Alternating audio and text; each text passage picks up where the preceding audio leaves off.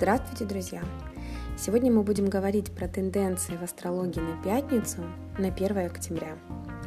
Днем Марс будет в оппозиции к Херону. Вот это такой планетарный транзит, который может очень заметно усложнить нашу жизнь.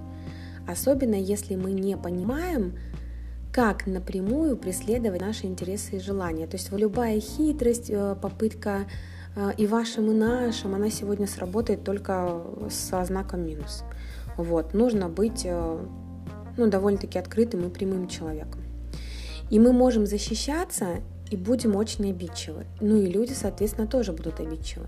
И вот эти обиды и разочарования, они могут э, в пятницу всплывать как, как айсберг буквально, и мы будем сами удивляться даже своим реакциям.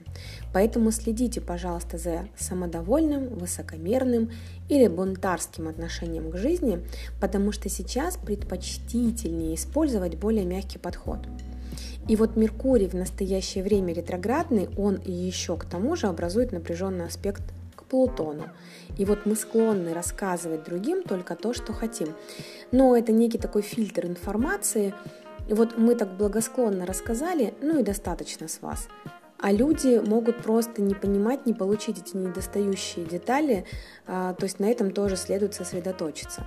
И будет еще склонность к беспокойству и навязчивым идеям.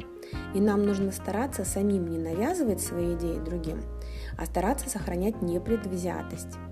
И кроме того, мы можем стать одержимы тем, что, ну, что вот нужно обязательно во что бы то ни стало донести нашу мысль до других, не просто донести, а чтобы еще другие с нашими мыслями согласились. И вот если такого не произойдет, вот на этой почве может э, возникнуть некий такой конфликт. То есть этот аспект, он может сыграть на нашей неуверенности, на наших опасениях, и будет ощущение, что мы недополучаем всю необходимую информацию.